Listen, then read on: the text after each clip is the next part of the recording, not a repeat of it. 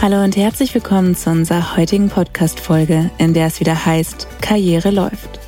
Dieser Podcast der Universität Lüneburg richtet sich insbesondere an Schüler-Interessierte und an Alumni, die vor der Frage stehen, wohin könnte es mit diesem Studiengang für mich gehen? In unserer heutigen Episode wird uns Fritz Fehr seine ganz persönliche Antwort auf diese Frage geben. Fritz hat bis 2017 Politikwissenschaften mit dem Minor Rechtswissenschaften im Bachelor an der Lefana studiert. Mittlerweile arbeitet er als Regulatory Advisor bei Ørsted, dem Weltmarktführer im Bereich Offshore-Windenergie in Berlin. Ich freue mich sehr, dich als unseren heutigen Gast begrüßen zu dürfen. Herzlich willkommen, Fritz. Ja, danke schön. Ich freue mich sehr, hier zu sein. Ich bin auch gespannt, was du zu erzählen hast. Du arbeitest ja beim Weltmarktführer im Bereich Offshore-Windenergie. Willst du uns mal ein bisschen was erzählen, was ihr da genau macht und was ich mir darunter vorstellen kann? Ja, sehr gerne. Ich arbeite für Ørsted. Ørsted ist der Weltmarktführer im Bereich Offshore-Windindustrie, Windenergie. Wir haben mittlerweile auch andere Felder in unserem Portfolio. Es gibt Onshore-Wind, es gibt Solar, Wasserstoff. Aber das Kerngeschäft ist nach wie vor die Offshore-Windenergie. Das heißt, wir planen, bauen und betreiben Offshore-Windparks, also Windparks auf dem Meer und verkaufen dann den so produzierten Grünstrom. Okay, verstehe. Das heißt also, ihr habt dann quasi Windparks, die ihr eben auf dem Meer baut und diese Energie speist ihr dann quasi ins Energienetz mit rein. Wie kann ich mir da so einen Prozess vorstellen? Also heißt das dann, ihr kauft dann quasi ein Gebiet und dann baut ihr da quasi Windparks oder wie funktioniert das so genau für einen Laien? Ja, das ist tatsächlich ein komplexer Prozess. Das ist auch von Markt zu Markt unterschiedlich. In Deutschland funktioniert es so, dass die Flächen in der sogenannten ausschließlichen Wirtschaftszone dem Staat gehören und der sie über ein Ausschreibungsmodell an Interessenten verteilt. Das Ausschreibungsmodell selber ist kompliziert, wird auch gerade überarbeitet, aber in der Quintessenz läuft es so, dass man sich mittlerweile auf die Flächen bewirbt, dann die Flächen gewinnt die haben dann bestimmte Energiestrommengen, also Leistungsdichten und so. Und dann baut man den Park. Das dauert jahrelang, kostet sehr, sehr viel Geld. Und am Ende wird dann der Strom ins äh, Stromnetz eingespeist, genau. Okay, das macht Sinn. Also wie man eine öffentliche Stelle oder eine öffentliche Ausschreibung hat und sich darauf bewirbt. Dann interessiert mich, was macht euch denn zum Weltmarktführer? Also was macht ihr zum Beispiel anders als jetzt zum Beispiel eure Konkurrenz? Ja, das ist eine sehr gute Frage. Weltmarktführer sind wir vor allem insofern, als dass wir den größten Markteinteil haben mit 30 Prozent weltweit ich glaube, der größte Unterschied zu vielen der anderen Unternehmen ist, dass wir nicht nur sehr gut sind in dem, was wir tun mit den Offshore-Windparks, das sind aber viele Unternehmen, aber die größte Besonderheit von Ørsted ist eigentlich, dass es das nachhaltigste Energieunternehmen der Welt ist.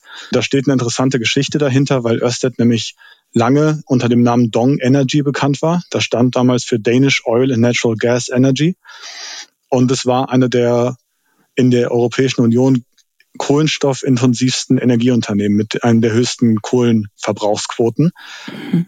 Und im Laufe der Zeit hat Ørsted, heute Ørsted, dann erkannt, dass das kein Geschäftsmodell für die Zukunft mehr ist.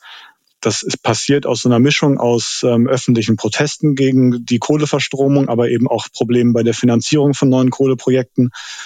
Und man hat dann entschieden, die alten fossilen Energiefelder komplett abzustoßen das Öl- und Gasgeschäft sind bereits komplett veräußert.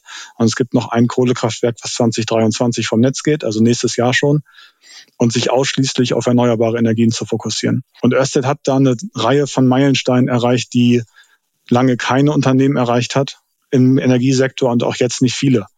Wir haben zum Beispiel einen von einer unabhängigen Organisation bestätigtes Nachhaltigkeitsziel für einen CO2-neutralen Fußabdruck bis 2025. Wir haben Ziele, die nicht nur aligned sind mit dem Pariser Abkommen und dem 1,5 Grad Ziel, sondern eigentlich sogar darüber hinausgehen würden, wenn sie umgesetzt sind. Und so haben wir im Markt eine bisschen besondere Position, weil wir zum einen der größte Player sind und zum anderen einem, dem die Nachhaltigkeit und eben vor allem die CO2-Neutralität, aber darüber hinaus auch Fragen von sozialer Nachhaltigkeit und Biodiversität extrem wichtig sind. Und das macht das Unternehmen, glaube ich, so besonders. Wir sind viermal in Folge ausgezeichnet worden als das nachhaltigste Energieunternehmen der Welt. Wir sind in Deutschland auch schon aufgezeichnet worden als das nachhaltigste Unternehmen insgesamt. Und wir waren das erste Energieunternehmen der Welt, was diese CO2 freien Ziele hatte. Das heißt, die Science-Based Targets Initiative, das ist ein Gremium von dem IPCC, dem International Panel on Climate Change, die haben wissenschaftlich beglaubigt, dass der Weg, auf dem wir uns befinden, ausreichend ist, um die Pariser Ziele zu erreichen. Und mittlerweile haben das über 2000 Unternehmen der Welt erreicht, aber Ørsted war eben auch hier das erste Unternehmen. Das heißt, wir waren einfach Vorreiter. Wir haben auch den ersten Windpark der Welt auf dem Meer gebaut, betreiben heute den größten Windpark der Welt auf dem Meer. Und so, dass wir schon eine besondere Position haben im Markt, auch wenn das Unternehmen selber die wenigsten Leute kennen. Das überrascht mich ehrlich gesagt auch, muss ich gerade sagen, weil ich habe vorher noch nie von euch gehört. Aber wenn du das jetzt so erzählst, das ist ja wirklich so, ihr seid ja in ganz vielen Bereichen dann auch ein Vorreiter gewesen.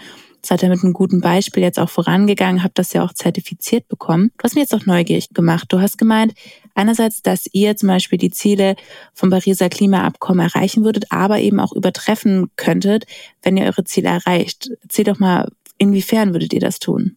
Da geht es vor allem um die Frage, wie sich die Erderwärmung verhalten würde, wenn allen so wirtschaften würden, wie wir das tun. Das heißt, wenn das Wirtschaftsmodell, was Ørsted aufgesetzt hat und vor allem eben die CO2-Neutralität, wenn das von allen übernommen würde, dann wären die CO2-Ziele des Pariser Klimaabkommens und insbesondere die 1,5 Grad-Ziele eben erreichbar.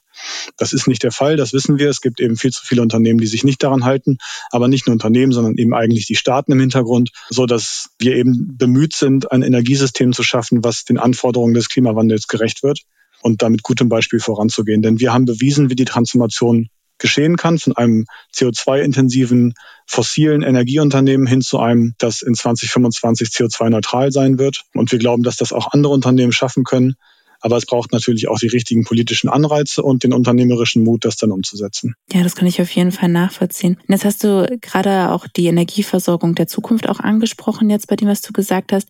Wie sollte denn die Energieversorgung der Zukunft insgesamt, sagen wir jetzt in Deutschland, aussehen, damit wir eben möglichst gut weiterhin leben können? Ja, das ist natürlich eine sehr komplexe Frage. Man gerade in den heutigen Zeiten mit den Gasmarktproblematiken, die leeren Speicher, der schreckliche Krieg Russlands gegen die Ukraine, da kommen ja ganz viele auch politische Fragestellungen zusammen, so dass ich mir gar nicht anmaße zu sagen, ich wüsste, wie der Energiemarkt der Zukunft auszusehen hat.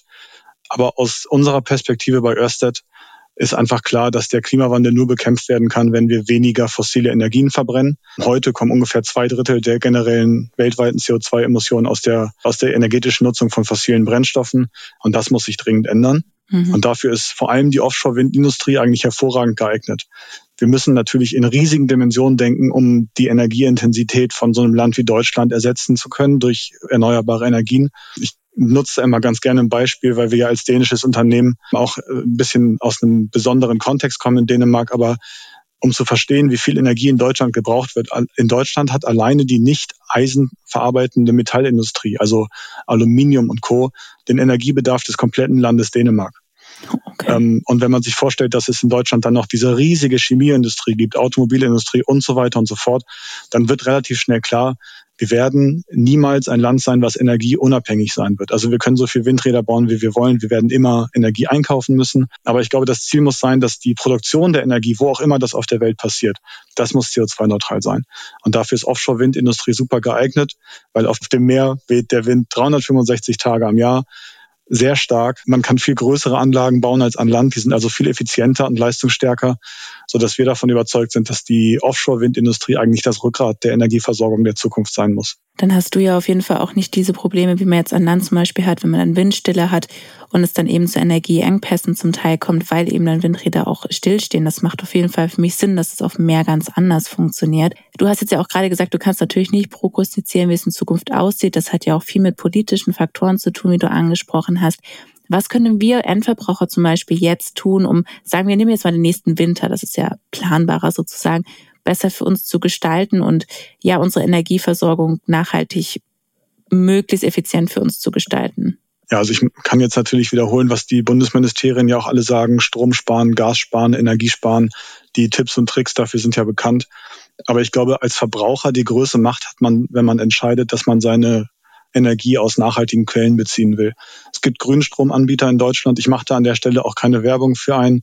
Und dazu muss ich sagen, Ørsted hat kein Endkundengeschäft. Wir verkaufen keinen Strom an Privathaushalte. Ihr könnt euren Strom kaufen, wo ihr wollt. Aber ich glaube, den größten Hebel hat man einfach als Privatperson, wenn man ihn aus nachhaltigen Quellen bezieht. Also sucht euch einen Anbieter, der CO2-neutralen Strom verkauft. Und dann ist eigentlich schon sehr viel getan. Dann muss man auch natürlich nicht ganz so viel Energie sparen, weil die Energie aus grünen Quellen kommt. Das macht auf jeden Fall Sinn. Vielen Dank auf jeden Fall für diesen Einblick. Und ich würde mit dir jetzt gerne auch mal über deine eigenen Aufgaben sprechen bei deinem Unternehmen. Du arbeitest ja als Regulatory Advisor. Willst du uns mal erzählen, was da deine Aufgaben sind und was ich mir genau darunter vorstellen kann? Ja, diese Bezeichnung Regulatory Advisor ist oft, ruft oft Fragezeichen hervor. Und man muss ganz klar sagen, was wir tun und was ich tue, ist Lobbyismus. Ich bin Lobbyist. Das heißt, wir unterhalten uns mit Abgeordneten, Abgeordnetinnen, den Verbänden und mit anderen Stakeholdern im politischen Prozess in Berlin darüber, wie die Regulierungen so ausgestaltet sein können, dass sie bestmöglich funktionieren und gleichzeitig ein gutes Wirtschaften ermöglichen. Das ist im Prinzip das, der Kern meiner Arbeit.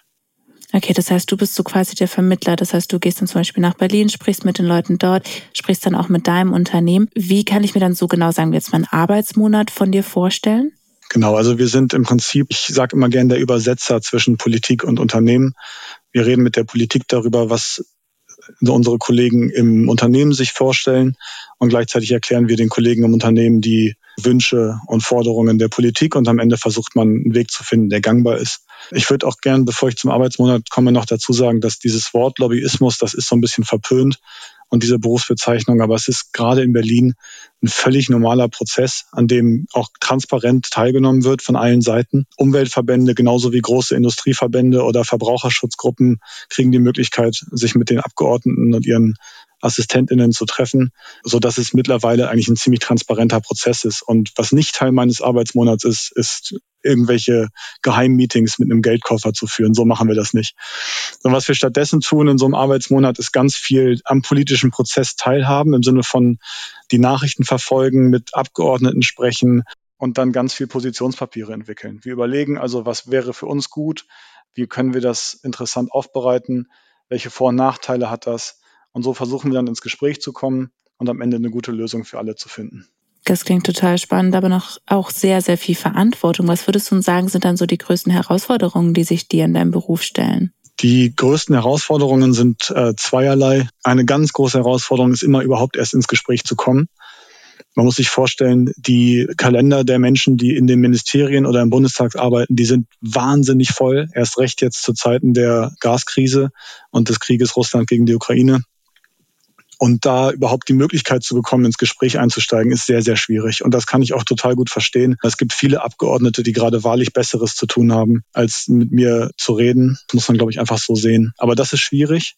Und inhaltlicher, inhaltlicher Natur, das Schwierigste ist auf jeden Fall, ein Ausschreibungsdesign zu finden, was eine faire Verteilung der Flächen ermöglicht. Denn die Flächen gehören dem Staat und der Staat hat die komplette Kompetenz darüber, wie er die Flächen ausschreibt und zu welchen Bedingungen. Und wir sind eben der Meinung, dass es zwei Systeme gibt. Man kann sie entweder einfach an den Höchstbietenden versteigern oder man bietet sie demjenigen an oder gibt sie demjenigen, der das beste Konzept hat. Und aktuell hat der Staat eine Möglichkeit gewählt, wo fast nur das Geld entscheidet. Und wir sind aber der Meinung, dass es dadurch Unternehmen gibt, die zum Beispiel ihr Gewinn mit Öl- und Gasgeschäften machen, die dadurch in den Markt drängen werden, ohne die nötige Expertise zu haben oder auf dem Pfad der Klimaneutralität zu sein so dass ich persönlich davon überzeugt bin, dass es bessere Ausschreibungsmodelle gibt, als einfach an den meistbietenden zu verkaufen. Und das ist eigentlich der inhaltliche Kern der Arbeit der letzten acht bis zehn Monate gewesen. Okay, das klingt total spannend. Bei dir würdest du sagen, das ist auch so das spannendste Projekt, was du bisher begleitet hast? Das Ausschreibungsmodell zu novellieren ist das spannendste Projekt. Ja, das ist ganz viel, geht das in die Fragen von Marktdesign und Wettbewerbsrecht, Wettbewerbsdesign, und man muss überlegen, wie findet man ein Modell, was fair ist, was naturverträglich ist, was das beste Konzept belobigt oder bezuschlagt und am Ende aber eben auch Geld in die Staatskasse spült. Denn das kann ich auch verstehen. Warum sollte der Staat die Flächen verschenken, wenn er sie auch verkaufen kann? Und in diesem Themenkomplex ein Modell zu finden, was für alle funktioniert, ist, ist in meinen Augen hochspannend, ja. Das klingt doch super komplex und klar, jede Seite hat natürlich Ziele und Vorstellungen, die auf jeden Fall erfüllt werden müssen und dann muss man eben schauen, wie man so eine Balance findet, die für alle irgendwie passt. Klingt auf jeden Fall super interessant bei dir. Jetzt hast du ja gerade über deine Herausforderungen und auch über das gesprochen, was ja sehr spannend quasi ist. Was würdest du sagen, begeistert dich am meisten in deinem Job? Also was treibt dich so an, dort zu arbeiten? Das ist ganz klar die Energiewende, der Weg hin zu einem dekarbonisierten Energiesystem. Ich habe bei Ørsted angefangen, dem Glauben daran, dass man grüne Energie produzieren kann, die dann billiger ist als fossile Energie und damit den Klimawandel bekämpfen kann. Und äh, das ist nach wie vor so. Ich habe es gerade eben, glaube ich, schon mal kurz gesagt. Zwei Drittel der Treibhausgasemissionen kommen aus der Verstromung von fossilen Energien. Und äh, das kann in meinen Augen so nicht weitergehen. Und das motiviert mich bei Ørsted zu arbeiten. Das zeigt ja auch, dass du quasi insgesamt auch an die Energiewende glaubst und dass es wichtig für dich ist. Welche Rolle spielt denn Nachhaltigkeit für dich in deinem privaten Leben? Eine große Rolle, wenn ich auch gestehen muss, dass sie größer sein könnte. Ich glaube, das geht uns allen so. Ich meine, die meisten probieren ja irgendwelche kleineren Umstellungen, sei es regelmäßiger Fahrradfahren oder wenig bis kein Fleisch essen und so weiter und so fort. Und ich persönlich verzichte auf Fleisch, aus Nachhaltigkeitsgründen. Aber mir gelingt es zum Beispiel nicht, vegan zu leben, konsequent, so dass ich gar nicht so tun will, als ähm, wäre ich da besonders weit. Aber ich glaube, es geht einfach nur darum, dass jeder seinen kleinen Teil macht. Und wenn man zum Beispiel Grünstrom kauft, ist das doch auch schon mal ein guter, guter Schritt. Ja, das stimmt. Also wenn jeder was dazu beiträgt, ist ja schon mal viel mehr geschafft, als wenn man einfach sagt, ach ja, ich kann ja sowieso nichts bewegen, sondern wenn jeder ein bisschen was macht, dann hat man am Ende auch einen Berg. Und wenn jetzt gerade auch Leute zuhören, die sich denken, okay, das klingt spannend, was du machst, gerade dass du die Energiewende auch vorantreibst, dass du jetzt auch zum Beispiel in Berlin dann eben mit den Politikern sprichst und schaust, wie zum Beispiel auch das Ausschreibungssystem verändert werden kann. Was würdest du sagen, wenn jetzt jemand zuhört, der sagt, okay, oder die sagt, hey, ich kann mir das genauso gut vorstellen, ich würde auch gerne in dem Bereich arbeiten. Welche Fähigkeiten und Eigenschaften sind denn besonders relevant für Berufseinsteiger in deinem Bereich? Ja, das ist eine gute Frage. Ich glaube, am wichtigsten ist eine gewisse Kommunikationsstärke, seine eigenen Ideen präzise und überzeugend darlegen zu können. Man sollte nicht die Scheu haben, mit sich fremden Menschen über politische Themen auszutauschen. Und ich glaube, das größte Plus ist eine Begeisterungsfähigkeit. Bevor ich bei Ørsted angefangen habe, hatte ich vom Energiesystem relativ wenig Ahnung. Ganz im Gegenteil, ich habe vorher als Werkstudent in der Automobilindustrie gearbeitet. Und der wichtigste Lerneffekt für mich in den ersten Monaten ist jetzt eigentlich zu erkennen, dass man mit einer Mischung aus Begeisterungsfähigkeit, einem guten Team und einfach Neugier sich in praktisch alles reinfuchsen kann. Und ich glaube, das ist wahrscheinlich für die meisten StudienanfängerInnen wichtig. Denn gerade wenn man in so einer Regulatory Affairs Rolle arbeitet, ist es fast etwas austauschbar, für welches Thema man das macht. Ich habe mich jetzt entschieden, in die Energiewirtschaft zu gehen, aber man könnte ja genauso gut zum Beispiel auch sich für eine nachhaltigere Landwirtschaft einsetzen. Und das, das Skillset ist eigentlich immer ganz ähnlich.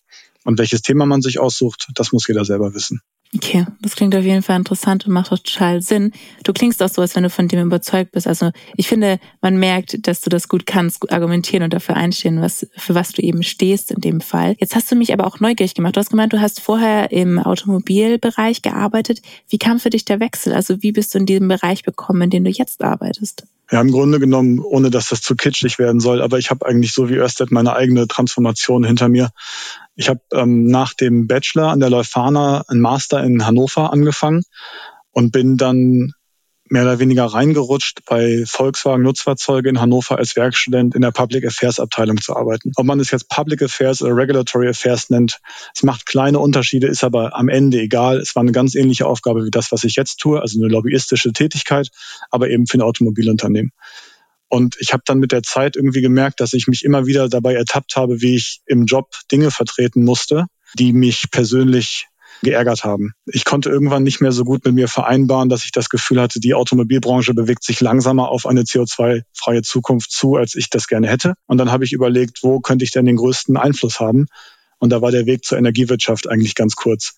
Denn neben der Bauwirtschaft, die komplett unterschätzt wird bei der Dekarbonisierung, ist die Energiewirtschaft sicher der allergrößte Hebel. Und da war für mich die Frage klar, wenn es mir ernst ist mit dem Kampf gegen den Klimawandel und ich meine Talente, glaube ich, und meine Begeisterung für diese Public Affairs Rollen einsetzen will, dann muss es in die Energiewirtschaft gehen.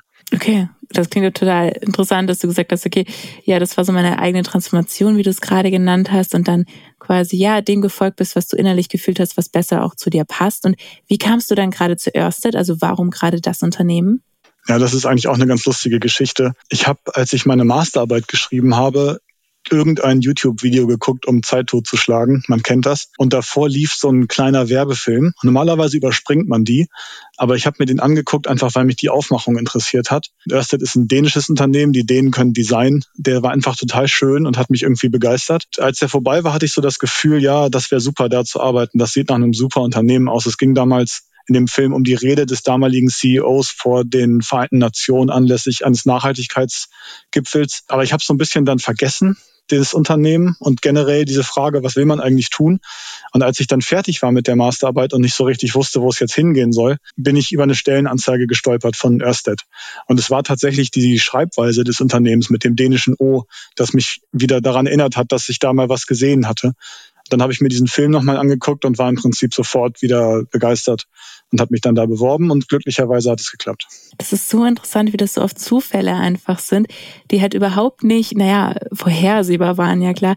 Und dann quasi dazu führen, dass du einen ganz neuen Weg einschlägst oder ja, eine ganz neue Richtung gehst. Ich finde es immer total interessant, wenn gerade meine Gäste von sowas erzählen, was ja dann so plötzlich aufgepoppt ist. Jetzt würde ich mit dir aber auch gerne noch mal über was anderes sprechen. Ich hatte mir ja vorher auch mal deinen Lebenslauf angeschaut.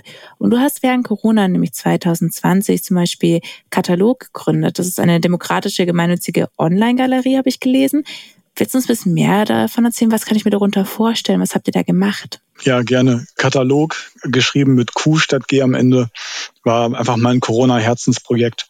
Ich glaube, wir können das alle nachvollziehen. In der Anfangsisolation in den ersten Monaten so März bis Mai oder Juni 2020, das war einfach eine total, eine total triste Zeit, in der man das Gefühl hatte, es passiert einfach alles gleichzeitig. Die Corona-Isolation, dann war die Flüchtlingskrise damals ganz prominent mit den ähm, Flüchtlingslagern auf Moria. Dann gab es diesen schrecklichen Waldbrand in Australien und irgendwie war einfach alles zu viel, was so die Problematiken der Welt angeht. Und ich hatte einen sehr guten Freund oder ich habe einen sehr guten Freund, der Fotografie studiert in Hannover und der sich überlegt hatte, er will seine eigenen Werke verkaufen und die Spenden oder das, den Gewinn dafür spenden. Und das hat er ein paar anderen Freundinnen erzählt und wir waren uns relativ schnell einig, die Idee ist eigentlich so gut, dass wir das nicht nur einmal machen sollten, sondern länger aufsetzen. Und also haben wir einen kleinen Verein gegründet, ähm, was übrigens eine tierische Arbeit ist, so einen Verein zu gründen. Es wird einem nicht leicht gemacht, ehrenamtliches Engagement zu zeigen. Und die Idee war ganz einfach, wir verkaufen Kunst von KünstlerInnen, die wir so im erweiterten Freundeskreis kennen. Hannover ist eine kleine Stadt und eine, eine Bubble in dieser KünstlerInnen-Szene. Und äh, den kompletten Gewinn haben wir gespendet, also abzüglich aller Produktionskosten. Und dann haben wir immer in unregelmäßigen Abständen uns neue KünstlerInnen ausgesucht und die gefragt, ob sie mit uns zusammenarbeiten wollen, uns neue Organisationen ausgesucht, an die wir das Geld spenden wollen und so im Prinzip versucht, das Gefühl zu bekämpfen, dass man selber nichts tun kann. Denn es stimmt schon, wenn man sich für ein Thema aufreibt, dann ist das toll, aber dann vergisst man alle anderen Themen. Und wir haben dann einfach erkannt, wir können es nicht selber machen, also geben wir den Leuten das Geld, die das einfach ganz großartig machen. Und dann haben wir zum Beispiel Geld gespendet an Mission Lifeline. Da ging es ums vor allem um die Flüchtlingskrise auf Moria. Und dann haben wir Geld gespendet an Viva Con Agua zur Trinkwasserversorgung, an BFF, Frauen gegen Gewalt. Das ist so ein Hilfstelefon. Das war uns wichtig, weil ja in der Corona-Krise auch immer mehr Frauen von ihren Männern dann Gewalt in der Isolation erfahren haben. Und an die Amadeus Antonio Stiftung, eine Stiftung, die sich vor allem gegen Rechtsextremismus und Antisemitismus einsetzt ich finde es sehr spannend, dass ihr das dann so breit gefächert habt. Ihr habt euch da ja an ganz verschiedene Gebiete dann, also für ganz verschiedene Gebiete dann eingesetzt. Und es ist auch eine schöne Idee, dass ihr dann quasi mit regionalen Künstlerinnen zusammengearbeitet habt. Was mich dann noch interessieren würde, es war ja eine Online-Galerie. Heißt das, die Menschen konnten sich das dann online anschauen und entscheiden, hey, da und dafür spende ich jetzt was? Oder wie hat das so funktioniert? Ja, genau. Es musste online sein, weil Corona ja alle physischen Galerieformate gekillt hat zu der Zeit. Es war ganz einfach so, dass wir es Online-Galerie nannten, weil wir die Sachen eigentlich in erster Linie ausstellen wollen. Aber es war möglich, über diesen, über dieses System die Kunst auch zu kaufen. Wir haben sie dann produziert und verschickt. Meistens, man muss auch ehrlich dazu sagen, das ganze Projekt war nie so groß, wie wir es eigentlich wollten. Und viel wurde dann im Freundeskreis verkauft. Und dann haben wir die Sachen in Nacht- und Nebelaktionen selber verpackt und mit dem Fahrrad in Hannover ausgefahren. Es war eigentlich total schön, diese Erfahrung einfach was selber zu machen. Es war nie so professionell, wie wir dachten, aber es hat einfach riesig Spaß gemacht. Und der, Demokrat, der demokratische Effekt war, dass wir eben immer selber untereinander ausdiskutiert haben, an wen wir spenden wollen, wer die Kunst stellen soll, äh, so dass wir alles gemeinsam entschieden haben und nicht, wie das bei Galerien oft ist, es ein Gremium gibt und die entscheiden und die anderen zahlen im Prinzip nur. Das klingt ja ein bisschen wie so ein kleines Startup, bei dem dann quasi am Anfang jeder noch in jedem Bereich mitarbeitet und man einfach zusammen anpackt und dann zusammen halt für die Mission einsteht. Klingt auf jeden Fall nach einem sehr coolen Projekt, auch gerade in der Zeit, auch mal um sich abzulenken, gleichzeitig Menschen zu unterstützen. Du hast ja im selben Jahr dann auch noch mal ein Praktikum gemacht beim deutschen Generalkonsulat in Toronto. Das fand ich spannend, weil es ist ja in Kanada. Also warum gerade in Kanada? Wie hat sich dahin verschlagen? Was ist da so deine Verbindung? Ja, ich hatte im Studium irgendwann eine Lücke sozusagen. Das war dann der Jahresumbruch 2019, 2020. Da hatte ich noch nicht alle Credits fertig, aber es wurden auch nicht die angeboten, die ich brauchte für die Masterarbeit. Und ich hatte im Prinzip ein halbes Jahr Zeit, um andere Dinge zu tun, bevor dann das äh, Wintersemester oder ich glaube, es war das Sommersemester anfing. Und dann habe ich zwei Praktika gemacht, jeweils für drei Monate. Erst war ich beim Verband der deutschen Automobilindustrie. Das war sozusagen dann auch das Ende meiner meiner Verbindung mit der Automobilindustrie. Und danach bin ich dann zum deutschen Generalkonsulat nach Toronto gegangen. Und da läuft das so, das ist, glaube ich, auch interessant für alle, die Politikwissenschaft studieren. Man bewirbt sich beim, beim Deutschen Auswärtigen Amt auf mehrere, ich meine bis zu sieben Länder, kann sich da aussuchen, ob es ein Konsulat werden soll oder eine Botschaft. Aber was man am Ende zugeteilt bekommt, das kann man nicht entscheiden, sondern es wird einem einfach ein Angebot unterbreitet und entweder man nimmt es oder man lässt es bleiben. Dass es dann Kanada wurde und Toronto war also insofern eigentlich Zufall. Das war einfach eine der Städte auf meiner Liste. Und es hat am Ende geklappt, was mich sehr gefreut hat. Ich wollte eh immer gerne mal nach Toronto. Aber man muss dazu sagen, Toronto von Januar bis März ist einfach saukalt. Teilweise minus 21, minus 22 Grad. Ich habe einmal nachts vergessen, mein Fenster zuzumachen und dann hatte ich am nächsten Morgen eine gefrorene Bettdecke über mir. Das ist schon, ich kann es nur empfehlen, aber man, also nehmt euch eine warme Jacke mit. Also ich, ich wusste A nicht, dass die Ausschreibungen so funktionieren. Das finde ich auf jeden Fall sehr spannend. Und B, ja, ich, ich kann bestätigen, was du sagst. Ich war selber acht Monate in Kanada und bin da durchgereist, auch im Winter. Und ich war auch mal oberhalb der Rockies. Oh, und wow. da ist sehr schnell einfach, es ist sehr lange hell und dann plötzlich dunkel. Und dann sind meine Haare einfach eingefroren, als wir draußen waren. Und das war super spannend, weil das hätte ich auch nicht erwartet. Also ich kann bestätigen, was du sagst. Warme Kleidung ist ganz wichtig, auf jeden Fall. Und auch danke für den Einblick da in deine Zeit bei dem Praktikum. Jetzt habe ich ja mit dir einmal über deinen Job geredet, auch was du so nach dem Studium noch gemacht hast. Und jetzt würde ich gerne mal über deine Studienzeit an sich mit dir sprechen. Du hast ja Politikwissenschaften im Bachelor an der Lefana studiert und hattest Rechtswissenschaften im Minor. Willst du uns gerade mal für Studieninteressierte, die jetzt zuhören, ein bisschen erzählen, was sind so die wichtigsten Themengebiete und Schwerpunkte deinem Studium gewesen? Ich hoffe, es hören keine Dozenten mehr zu, denn ich muss ehrlich sagen, ich kann gar nicht sagen, was die wichtigsten waren. Ich kann nur sagen, was mir am meisten Spaß gemacht hat. Politikwissenschaft ist ja an sich ein Bündel voller Möglichkeiten. Man kann ja alles Mögliche machen. Und ich hatte immer am meisten Spaß an Sachen mit internationalen Beziehungen. Europäische Politik fand ich klasse diese ganze Krieg- und Friedenforschung hat mich immer interessiert. Und was ich persönlich nicht so spannend fand, sind Wahlsysteme und Soziologiefragen. Aber das Gute an Politikwissenschaft ist, dass einfach jeder so ein bisschen das machen kann, worauf er Lust hat. Und es gibt auch immer Menschen, die sich am meisten dafür interessieren, wie man eigentlich in Venezuela wählt. Und dann gibt es da auch Möglichkeiten für. Und in der Rechtswissenschaft ist es ja so, dass es an der Leuphana zumindest damals hieß das Unternehmensrecht, dieser Studiengang. Unternehmens- und öffentliches Recht, wenn ich mich recht erinnere. Und da waren die besten Kurse in meinen Augen die des öffentlichen und des Europarechtes. Und ich hatte einen Kurs zum Umweltrecht, der toll war. Und unter uns gesagt, ganz schrecklich war Steuerrecht. ähm, da habe ich, glaube ich, die härtesten Niederlagen meines Studiums erlitten. Ich bin zweimal durch die Klausur durchgefallen inklusive einmal, wo ich einfach im falschen Raum war, weil ich nicht mal in der Lage war, den Stundenplan richtig zu lesen. Und dann stand ich zum Klausurzeitpunkt in einem Raum, in dem außer mir kein anderer stand. Steuerrecht ist eine harte Nuss, aber ansonsten ist es an sich ein cooles System mit dem, mit dem Politikwissenschaft und der Rechtswissenschaft in Kombination. Ja, also das mit dem Steuerrecht habe ich schon öfter gehört, dass das auf jeden Fall ein harter Brocken ist und dass man sehr viel Zeit da rein investieren kann, dafür zu lernen, auf jeden Fall. Ja, ich glaube, so eine Anekdote, wie du gerade erzählt hast, da hat jeder mal so seine, seine Momente noch nie gehabt, wo er lost war und nicht wusste, wo er hin soll. Und was würdest du sagen, du hast jetzt gerade mal angesprochen von Themengebieten, was dich sehr interessiert hat.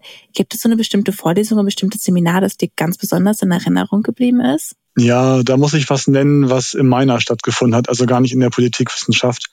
Aber es gab damals ein ganz kleines Seminar. Das war die Vorbereitung auf einen Mood Court im Space Law. Also ein Moot Court ist eine simulierte Gerichtsverhandlung, bei der man also so tut, als wäre man Anwalt oder eben Ankläger für eine der beiden Seiten. Und es ging um Weltraumrecht. Ich bin damals wirklich da komplett über Zufall reingerutscht. Es gab nämlich eine Dozentin, Jane Smith an der Leuphana, die mir einfach nahegelegt wurde als Dozentin, deren Vorlesungen sich lohnen. Und dann bin ich da hingegangen und erwartete eigentlich eine große Vorlesung mit 20, 30 Leuten, aber es waren nur fünf. Die Ansage war, dass dieser Kurs, dieses Seminar darauf ausgelegt ist, an diesem Mood Court teilzunehmen. Und äh, es wurde dann ein kleines Team erstellt.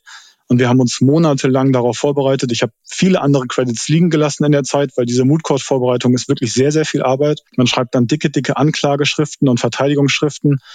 Und es ging dann um Fragen der Haftung im Weltraum und es gab eine asylpolitische Frage, verschulden müssen im Weltraum, Telekommunikationsrecht, alles Dinge, mit denen ich noch nie irgendwas zu tun hatte.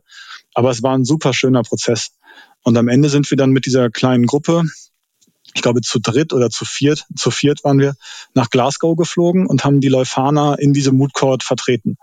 Äh, ich war der Einzige in der ganzen Veranstaltung, der kein Jura studierte oder wenigstens Rechtswissenschaften, sondern eben Politik. Aber es war eine echt richtig coole Erfahrung. Wahrscheinlich, wenn ich das komplette Studium bedenke, eine der besten Sachen, die mir passiert ist, dass ich einfach durch Zufall in die richtige Vorlesung gegangen bin. Und ich glaube, das war auf jeden Fall ein absolutes Highlight des Studiums. Das klingt auch super interessant. Also A, das Setting auch und B, auch einfach das Thema dazu. Und wie kann ich mir das vorstellen? Heißt das zum Beispiel, jedes Jahr wechselt dann das Thema bei diesen Gerichtsverhandlungen oder wie läuft das so ab? Ja, um ehrlich zu sein, weiß ich das gar nicht genau. Ich weiß, dass es diesen Mood Court, diesen Space Law Mood Court, das war schon eine richtige Institution. Der fand immer wieder statt. Es gewann auch immer die Universität aus Leiden, aus Belgien. Jedenfalls ist das gefühlt so. Ob es den heute noch gibt, kann ich nicht sagen. Aber ich weiß, dass es eine Vielzahl solcher Mood Courts gibt. Und es gibt das eben für ähm, rechtswissenschaftliche Studiengänge in Form von diesen Mood Courts. Es gibt das aber, es gibt das aber auch in allen anderen Studiengängen, so studierende Konferenzen, an denen man einfach ein bisschen Rhetorik und Diskutieren ausprobieren kann. Und das macht einfach nur Spaß. Und es wird auch immer gut gefeiert. Also das kann ich nur empfehlen. Das klingt sehr spannend. Und was mich aber auch interessieren würde, du hast ja gesagt, ihr habt euch dann sehr darauf vorbereitet, hatte diese Streitschriften, die ihr auch gemacht habt, habt die Gerichtsverhandlung simuliert. Wie stelle ich mir das aber vor Gericht vor? Was war quasi dann die Grundfrage, die diskutiert wurde vor Gericht? Genau, also man bekommt einen Fall, der dann auch über mehrere Seiten geht und die ganzen Komplexitäten eben erörtert. Und dann werden mehrere Fragen gestellt, die man schriftlich und dann eben mündlich beantworten muss. Mhm. Man bereitet eine Klageschrift vor und ein Plädoyer. Und wir hatten das als wir das dann halten mussten, das Plädoyer, das war nach monatelanger Vorbereitung, war richtig choreografiert, also inklusive Rhetorik und äh, die richtigen Handbewegungen und sowas. Man konnte auch den Text auswendig lernen, wenn man wollte. Ich persönlich spreche immer lieber so ein bisschen freier, aber einer aus unserem Team hat den Text auch wirklich einfach perfekt auswendig gelernt. Man redet dann immerhin zwölf Minuten, also das ist ziemlich lang. Und dann geht es einfach darum, diese RichterInnen, die dann da sitzen, und das sind tatsächlich echte RichterInnen, die das im Prinzip in ihrer Freizeit ehrenamtlich machen, davon zu überzeugen, dass die eigene Darstellung des Falls die richtige ist. Und man tritt dann an gegen eine andere Universität. Es hat also auch so ein bisschen was Kompetitives. Und wenn die RichterInnen positiv über den eigenen Fall bescheiden, dann kommt man in die nächsten Runden. Wir sind leider in der ersten Runde rausgeflogen, aber ich muss ehrlich sagen, spätestens als wir bei der Konferenz waren, ging es gar nicht mehr so sehr darum, äh, das zu gewinnen, in Anführungsstrichen, sondern es ging einfach darum, dieses ganze Erlebnis dann zum ja, ein rundes Ende zu geben sozusagen. Das klingt doch super interessant und spannend. Also finde ich total cool. Falls es noch gibt, verlinken wir das auch gerne in den Show Notes und da kann sich das jeder und jede gerne mal anschauen, die sich da weiter für interessiert. Und so, wenn du jetzt zurückblickst auf dein Studium, wie du gerade ja auch ein bisschen drüber nachgedacht hast, was waren für dich so die größten Stärken, die du an der Leuphana wahrgenommen hast? Die größten Stärken der Leuphana, wahrscheinlich ist es das System mit dem Minor und Major, diese Zweigleisigkeit im Studium ist echt cool, weil man einfach viele verschiedene Sachen machen kann. Das Komplementärstudium hat mich persönlich immer nicht so abgeholt, aber einfach zwei Studiengänge zu machen, die man sehr vertieft, fand ich echt stark. Äh, und dann ganz praktisch gesehen die Tatsache, dass es einfach eine der ganz wenigen Campus-Universitäten ist und dieses ganze studierende Leben auf einem Fleck stattfindet. Lüneburg ist ja sowieso eine, eine total coole Stadt zum Studieren.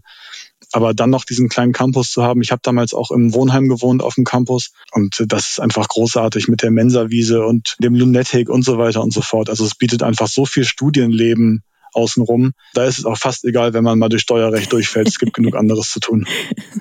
Und wie sah dein Studierendenleben hier so aus? Du hast jetzt gerade mal so ein paar Basics angesprochen. Wie kann ich mir das hier vorstellen? Ich glaube, mein Studierendenleben war wahrscheinlich sogar ein bisschen anders als das der meisten. Ich habe nämlich damals so eine Pendelbeziehung geführt und war auch viel an den Wochenenden unterwegs. Aber wenn ich in Lüneburg war, dann war ich vor allem immer beim Feldhockey mhm. unterwegs. Es gibt am nördlichen Ende von Lüneburg einen Hockeyclub und auch das kann ich allen wirklich nur empfehlen. Es ist ein in meinen Augen total geiler Sport, wenn ich das so sagen darf. Und es ist einfach der beste Weg, um Leute kennenzulernen, irgendwo Sport zu machen. Und ich habe einfach in Lüneburg sehr viel Zeit beim Hockey verbracht und ansonsten ganz viel vor der Mensa mit Kommilitoninnen gesessen Und ich bin so jemand, der für alles Mögliche in die Bib geht. Ich hatte eine WG mit sechs Leuten und wenn ich lernen oder arbeiten musste, dann bin ich immer in die Bib gegangen. Das heißt, ich war entweder in der Bib beim Hockey oder einfach irgendwo auf dem Campus unterwegs. Ja, der Campus lädt ja auch wirklich dazu ein, auf jeden Fall. Auch jetzt geht das ja auch wirklich wieder das erste Semester eigentlich so richtig, seit Corona eben nicht mehr so intensiv ist, wie es jetzt die Semester davor war, auf jeden Fall. Und äh, vielen Dank auf jeden Fall für diese Einblicke, die du uns da gewährt hast. Jetzt habe ich ja mit dir über deinen jetzigen Job gesprochen und deine Stationen zwischendrin, auch über deine Studienzeit. Jetzt würde ich mit dir kurz mal gerne über deine Zukunft sprechen. Ich weiß nicht, ob du so ein Fan bist von Bucketlist und dir aufschreibst, so das und das und das möchte ich gerne noch erreichen. Aber wenn du mal drüber nachdenkst, was steht so ganz oben auf deiner beruflichen und persönlichen Bucketlist? Ich habe tatsächlich keine Liste. Deswegen ist das jetzt so ein bisschen improvisiert. Ich glaube, auf der beruflichen Liste geht es vor allem darum, einfach diese Idee weiterzutreiben des nachhaltigen Energiesystems, dafür zu sorgen, dass wir einfach ein CO2-ärmeres Energiesystem haben. Wenn wir es schaffen würden, ein Ausschreibungsmodell zu haben, was zum Beispiel die Klimaneutralität einfordert oder zumindest mal belohnt. Das wäre schon richtig klasse, weil es einfach ein wichtiger Schritt ist. Und die Politik hat riesige Hebel, um das umzusetzen. Sie muss sie halt nur nutzen. Und ich glaube, so mittelfristig würde ich eigentlich gerne in Personalverantwortung gehen. Das ist ja immer so die Frage, ob man eher ein Technical Expert wird oder ein Personal Expert. Und ich würde, glaube ich, gerne Personalverantwortung haben. Ich sehe mich auch einfach lange bei Ørsted, weil ich einfach total zu dem Unternehmen passe, glaube ich. Und privat kann ich es kurz machen. Ich habe mir in den Kopf gesetzt, äh, ich würde gerne bis zu meinem 30. Geburtstag auf einem 4000er stehen. Mhm. Und bin jetzt dabei, seit äh, zwei, drei Sommern immer fleißig in die Alpen zu fahren und auf Gletschern unterwegs zu sein, Kletterkurse und so weiter und so fort und einfach Bergsport zu machen. Und wenn ich in ein paar Jahren auf einem 4000er stehe, habe ich das Gefühl, ich habe richtig was geschafft. Oh, das ist ein cooles Ziel. Hast du einen bestimmten 4000er irgendwie im Blick, auf den du ähm, ja steigen möchtest? Ja, man muss sagen, es gibt äh, solche und solche. Ne? Es gibt manche, die richtig schwierig sind und manche, die richtig einfach sind. Es gibt in den Alpen 82 4000er, also oh, wow. viel mehr, als man eigentlich denkt. Ich habe mir noch nicht einen ausgesucht. Ich weiß nur, es soll einer mit einem Gletscher sein. Und man muss ehrlich sagen, da muss man sich fast ein bisschen beeilen. Äh, ich war diesen Sommer auf einem Gletscher unterwegs und es ist einfach kommt so dramatisch, wie, wie schlecht der Zustand der Berge und der Gletscher ist. Und da sehe ich auch immer wieder, ich weiß, das klingt einfach wie ein Klischee, aber wenn man dann da in diesen ja, diesen Resten vom Gletscher rumstapft, dann merke ich einfach, dass das richtig ist, was wir tun. Und die Klimaneutralität ist einfach der einzige Weg in die Zukunft. Das ist auch interessant, je nachdem, in welchen Bereichen du unterwegs bist, wie stark du das einfach merkst, wie du gerade meintest, wenn du jetzt in den Bergen unterwegs bist oder Leute, die irgendwie weiter im Norden wohnen, ehemals kälteren Regionen oder so, die merken das ja viel früher als jetzt Leute, die eben nichts damit zu tun haben. Also kann ich komplett nachvollziehen, was du da auf jeden Fall gesagt hast. Und ja, dann wünsche ich dir auf jeden Fall ganz viel Erfolg auch äh, bei dem Bergsteigen und bei der Vorbereitung darauf. Dankeschön. Und so zusammenfassend, wenn du so zurückdenkst jetzt an dein bisheriges Leben, was waren für dich so die wichtigsten Puzzlestücke auf deinem ja, Weg zu deinem heutigen Beruf? Mm, die wichtigsten, ich kann gar nicht sagen, ob es einen wichtigsten Schritt gibt, aber ich glaube, die wichtigste Botschaft ist, dass die Dinge ganz oft dann so sich ergeben, wenn man einmal angefangen hat. Also ich persönlich bin jemand, mir fällt es oft total schwer anzufangen. Ich habe Monate gebraucht, meine Masterarbeit auch nur anzumelden. Wenn man das nicht macht, dann wird es halt immer nur schlimmer. Und ich habe irgendwann im Bachelor, als ich noch in Lüneburg war, ein Praktikum eher so durch Zufall bekommen. Und im Prinzip ist alles, was ich danach gemacht habe, baut darauf auf. Aber rein zufällig. Ich habe nie einen Masterplan gehabt oder eine Bucketlist oder sowas. Es ergibt sich einfach irgendwie, wenn man, wenn man damit anfängt. Und ich glaube, der wichtigste Schritt ist echt einfach in eine Richtung losgehen und dann wird man schon irgendwo rauskommen. Das kann gut gehen. Ich will gar nicht sagen, dass es immer gut geht, aber für mich hat es bis jetzt ziemlich gut geklappt. Und wenn es so einen Tipp gäbe, wo ich sagen würde, das würde ich auf jeden Fall mit auf den Weg geben. Ich glaube, Praktika und so Berufserfahrung im Sinne von Werkstudententum und sowas ist einfach super, super wichtig. Das haben ja auch schon andere Gäste, Gästinnen des Podcasts gesagt, aber am Ende ist es dem Unternehmen und wo man dann auch immer landen will, relativ egal, ob man jetzt mit einer 1.1 oder einer 1.7 oder einer 2.5 abschließt oder was auch immer wenn man beweisen kann, dass man schon ein bisschen unterwegs war in sozusagen der Berufswelt im weitesten Sinne, ist das einfach so viel mehr wert.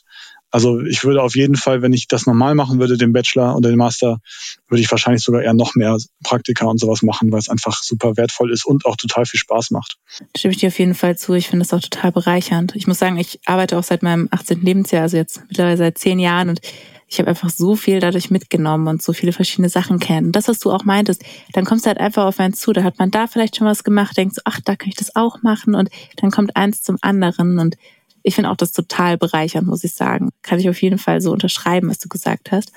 Und so ganz abschließend, welchen Tipp würdest du dann Absolventinnen der Fahne mit auf den Weg geben, die jetzt selber ja vor ihrem Berufseinstieg stehen und sich fragen, ja, okay, wie sollte ich jetzt am besten in mein Berufsleben starten? Du meinst für den Schritt von dem Studium ins Berufsleben?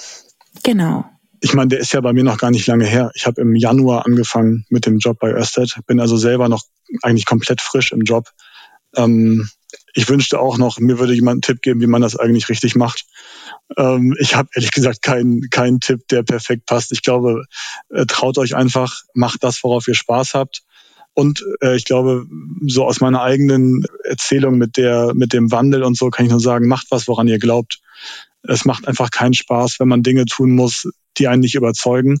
Und es wird nicht immer so sein und es passt nicht immer alles 100 Prozent und so. Aber sucht euch was, worauf ihr Bock habt und vor allem, wovon ihr echt überzeugt seid. Und dann kann man auch viel erreichen, denke ich. Das ist auf jeden Fall ein toller Abschlusssatz. Vielen Dank dafür. Und vielen Dank, Fritz, dass du heute hier warst und für das tolle Gespräch und diese Einblicke in dein Leben. Ja, sehr gerne. Vielen Dank für die Einladung. Immer gerne. Und das war's auch für heute von uns.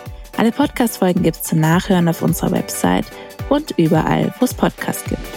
Danke, dass ihr auch heute wieder mit dabei wart. Und wenn ihr mehr über den Studiengang Politikwissenschaften an der Leuphana erfahren möchtet und die anschließenden Karrierewege unserer Alumni, dann empfehle ich euch Episode 52 mit Huang Nguyen, Public Affairs Manager bei dem Green Tech Startup Alchemy. Und falls ihr Vorschläge für zukünftige Gäste habt, dann freuen wir uns immer über eine Nachricht von euch. Wir freuen uns auch schon, wenn es das nächste Mal wieder heißt, Karriere läuft. Bis dahin, tschüss und auf Wiederhören.